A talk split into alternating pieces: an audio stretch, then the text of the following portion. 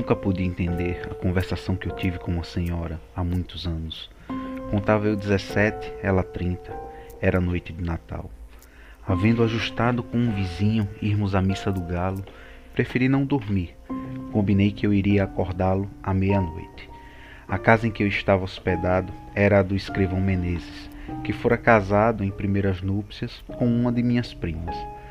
A segunda mulher, Conceição, e a mãe desta aconselharam-me bem quando vim de Mangaratiba para o Rio de Janeiro, meses antes, a estudar preparatórios. Vivia tranquilo, naquela época, casa assobrada da Rua do Senado, com meus livros, poucas relações, alguns passeios.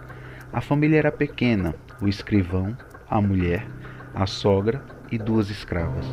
Costumes velhos, às dez horas da noite, toda a gente estava nos quartos. Às dez e meia, a casa dormia. Nunca tinha ido ao teatro, e mais de uma vez, ouvindo dizer ao Menezes que ia ao teatro, pedi-lhe que me levasse consigo. Nessas ocasiões, a sogra fazia uma careta e as escravas riam a socapa. Ele não respondia, vestia-se, saía e só tornava na manhã seguinte. Mais tarde é que eu soube que o teatro era um eufemismo em ação.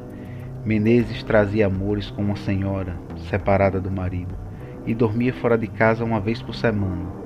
Conceição padecera, a princípio, com a existência da comborça, mas afinal resignara-se, acostumara-se e acabou achando que era muito direito. Boa Conceição, chamavam-lhe a Santa, e fazia jus ao título. Tão facilmente suportava os esquecimentos do marido. Em verdade, era um temperamento moderado, sem extremos, nem grandes lágrimas, nem grandes risos no capítulo de que trato, dava para Maometana, aceitaria um harém com as aparências salvas. Deus me perdoe se a julgo mal. Tudo nela era atenuado e passivo. O próprio rosto era mediano, nem bonito nem feio. Era o que chamamos uma pessoa simpática. Não dizia mal de ninguém, perdoava tudo. Não sabia odiar. Pode ser até que não soubesse amar. Naquela noite de Natal, foi o escrivão ao teatro. Era pelos anos de 1861 ou 1862. Eu já devia estar em Manguaratiba, em férias, mas fiquei até o Natal para ver a missa do galo na corte. A família recolheu-se à hora de costume. Eu meti-me na sala da frente, vestido e pronto. Dali passaria ao corredor da entrada e sairia sem acordar ninguém. Tinha três chaves à porta. Uma estava com o escrivão, eu levaria a outra, a terceira ficava em casa. Mas, senhor Nogueira, o que fará você todo esse tempo? Leio, dona Inácia. Tinha comigo um romance, Os Três Mosqueteiros. Velha tradução, creio, do Jornal do Comércio. Sentei-me à mesa que havia ao centro da sala e à luz de um candeeiro de querosene, enquanto a casa dormia, trepei ainda uma vez ao cavalo magro de D'Artagnan e fui-me às aventuras. Dentro em pouco estava completamente ébrio de Dumas. Os minutos voavam, ao contrário do que costumo fazer quando são de espera. Ouvi bater onze horas, mas quase sem dar por elas, um acaso. Entretanto, um pequeno rumor que ouvi dentro veio acordar-me da leitura. Eram os passos no corredor que ia da sala de visitas à de jantar. Levantei a cabeça. Logo depois, vi assomar à porta da sala o vulto de Conceição. Ainda não foi? Não foi. Parece que ainda não é meia-noite. Que paciência. Conceição entrou na sala, arrastando as chinelinhas da alcova. Vestia um roupão branco, mal apanhado na cintura. Sendo magra, tinha um ar de visão romântica, não disparatada como o meu livro de aventuras. Fechei o livro.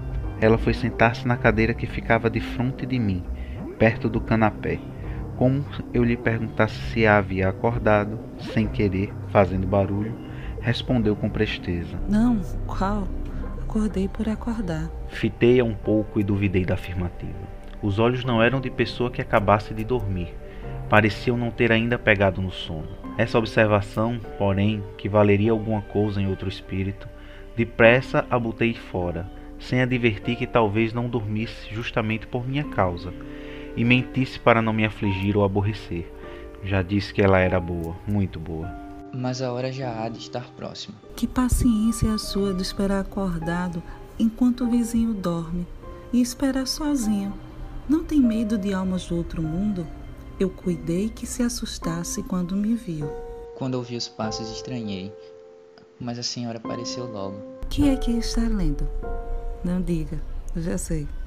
É o romance dos mosqueteiros. Justamente. É muito bonito. Gostas de romances? Gosto. Já leu A Moreninha? Do Dr. Macedo? Tem lá em Mangaratiba. Eu gosto muito de romances, mas leio pouco, por falta de tempo. Que romances é que você tem lido? Comecei a dizer-lhe os nomes de alguns.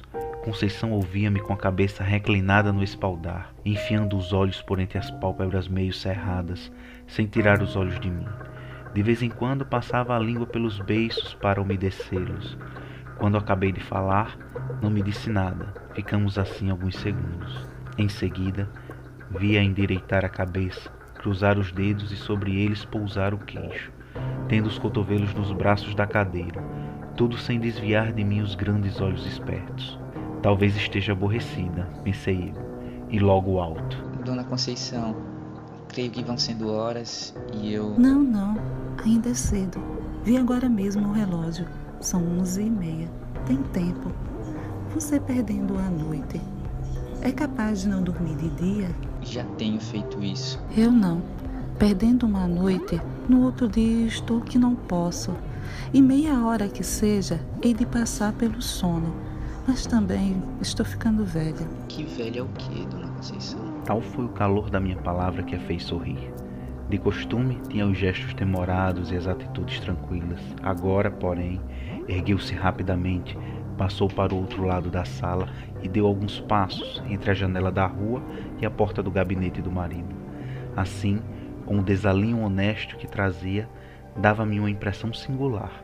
Magra, embora, tinha não sei que balanço no andar, como quem lhe custa levar o corpo.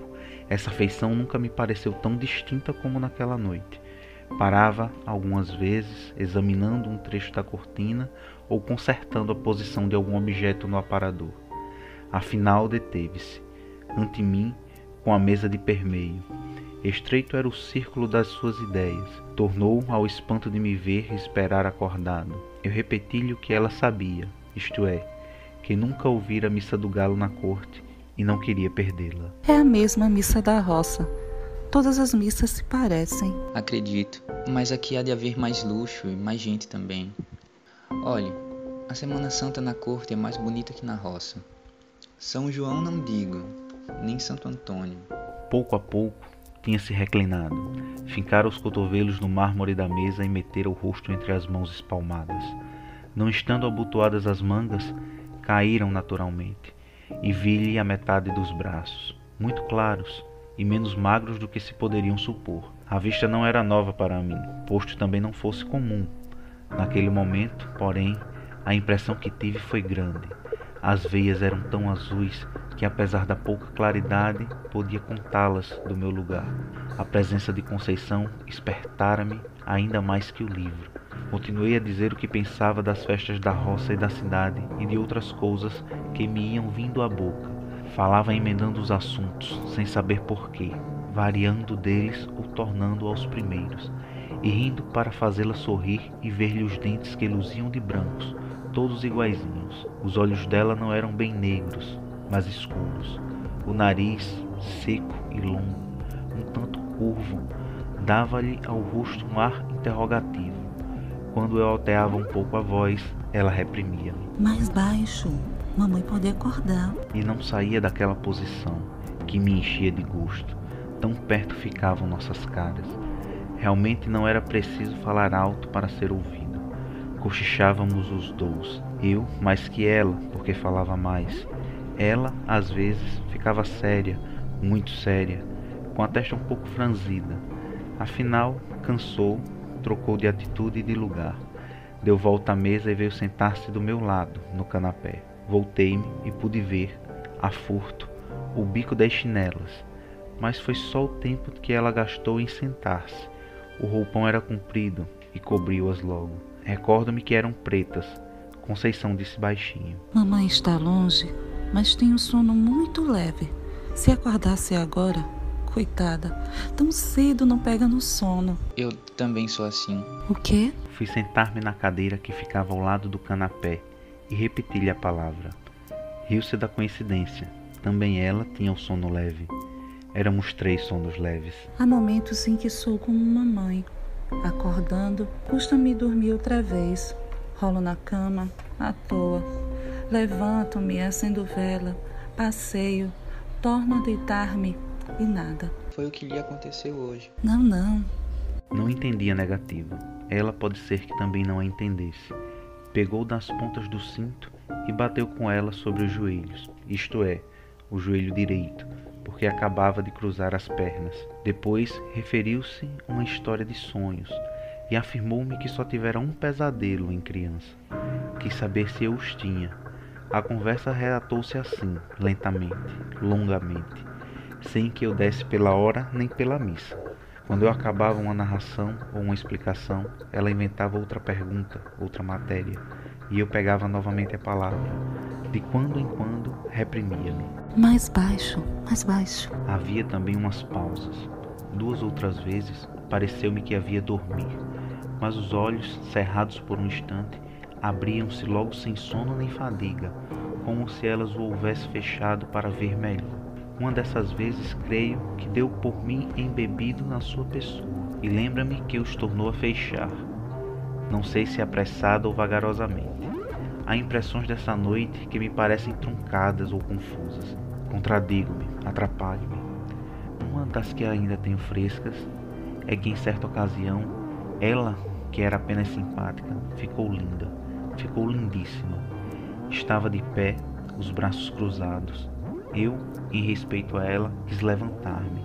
Não consentiu, pôs uma das mãos no meu ombro e obrigou-me a estar sentado.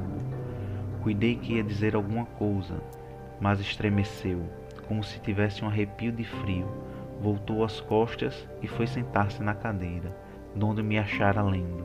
Dali relanceou a vista pelo espelho que ficava por cima do canapé.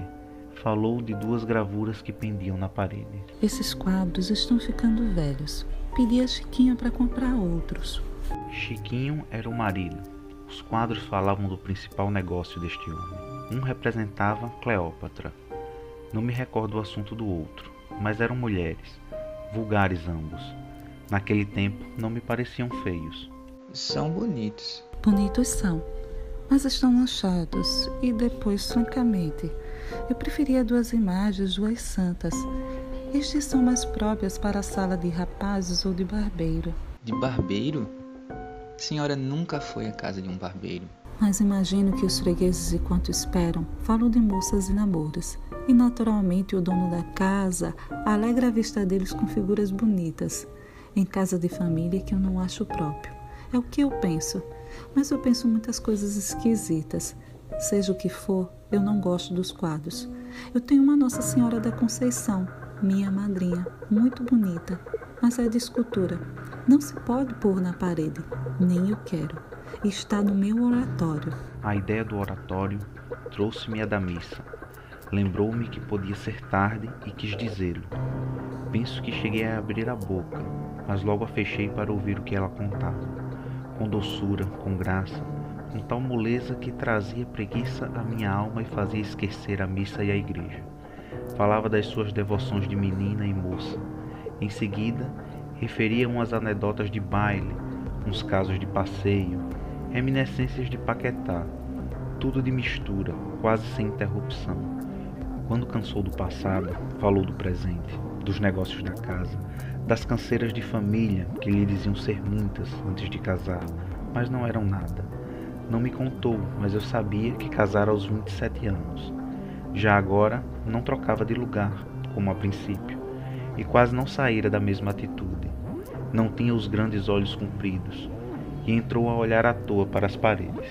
Preciso mudar o papel da sala. Concordei, para dizer alguma coisa, para sair da espécie de sono magnético ou o que quer que era que me tolhia a língua e os sentidos. Queria e não queria acabar a conversação Fazia esforço para arredar os olhos dela e arredava-os por um sentido de respeito. Mas a ideia de parecer que era aborrecimento, quando não era, levava-me os olhos outra vez para a Conceição. A conversa ia morrendo. Na rua, o silêncio era completo. Chegamos a ficar por algum tempo, não posso dizer quanto, inteiramente calados.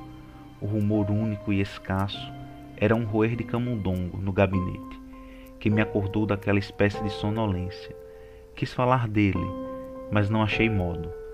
Conceição parecia estar devaneando. Subitamente ouvi uma pancada na janela do lado de fora e uma voz que bradava: Missa do Galo, Missa do Galo! Aí está o companheiro. Tem graça. Você que ficou de ir acordado. E ele é quem vem acordar você. Já serão horas? Naturalmente. Missa do Galo! Vá, vá. Não se faça esperar. A culpa foi minha. Adeus. Até amanhã. E com o mesmo balanço do corpo, Conceição enfiou pelo corredor dentro, pisando mansinho. Saí à rua e achei o vizinho que esperava. Guiamos dali para a igreja. Durante a missa, a figura de Conceição interpôs-se mais de uma vez entre mim e o padre. Fiquei isto a conta dos meus 17 anos. Na manhã seguinte, ao almoço, falei da missa do galo e da gente que estava na igreja, sem excitar a curiosidade de Conceição. Durante o dia, achei-a como sempre natural, benigna, sem nada que fizesse lembrar a conversação da véspera. Pelo ano bom, fui para Mangaratiba. Quando tornei ao Rio de Janeiro em março, o escrivão tinha morrido de apoplexia. Conceição morava no Engenho Novo, mas nem a visitei nem a encontrei. Ouvi mais tarde que se casara com o escrevente juramentado do marido.